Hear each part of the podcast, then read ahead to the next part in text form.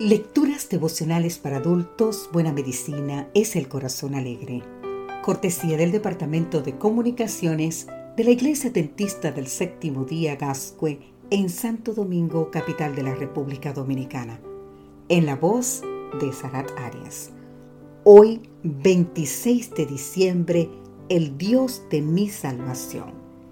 Leemos en el libro de Habacuc, capítulo 3, los versículos 17 y 18 aunque la higuera no florezca, ni en las vides haya frutos, aunque falte el fruto del olivo y los labradores no den mantenimiento, aunque las ovejas sean quitadas de la majada y no haya vacas en los corrales, con todo yo me gloriaré en Jehová, me gozaré en el Dios de mi salvación.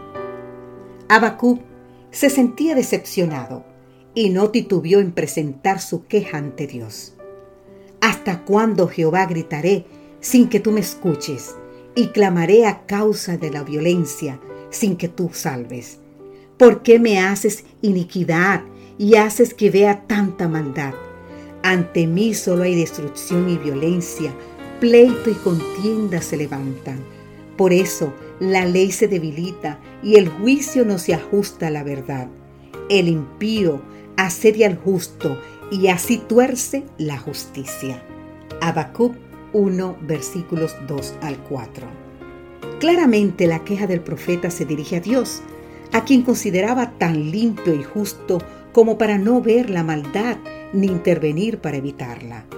No obstante, Dios responde a las quejas de Habacuc y le asegura que Él no es indiferente a la injusticia de los malos ni al sufrimiento de sus hijos a través de una serie de preguntas, trata de hacerlo reflexionar y buscar reorientar su mirada desde sus preocupaciones presentes hacia el juicio venidero. Y entre sus argumentos subraya que el justo vivirá por la fe en Habacuc 2.4. Es interesante notar que luego de la respuesta divina, el profeta manifiesta un verdadero cambio. Ya no tiene ojos para la violencia, pues fija la mirada en las manos de Dios, donde dice, está escondido su poder, en Habacuc 3.4. Habacuc entiende proféticamente que las marcas en las manos de Cristo son la evidencia de su gran amor, la mayor prueba de su solicitud por la raza humana y la garantía de su salvación. Ante esta nueva perspectiva, logra expresar una de las frases más optimistas de la Biblia aunque la higuera no florezca, ni en las vides haya frutos, aunque falte el producto del olivo y los labrados no den mantenimiento, aunque las ovejas sean quitadas de la majada y no haya vacas en los corrales.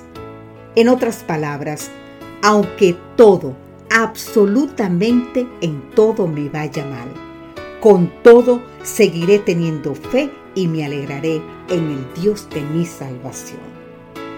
El Dios de mi salvación está totalmente comprometido en todo lo que me sucede. Él me busca para dar un giro a mis pensamientos y me da fuerzas para vencer por la fe. Por eso, puedo alegrarme en su salvación, aunque las cosas hoy no ocurran como yo la deseo. Que Dios hoy te bendiga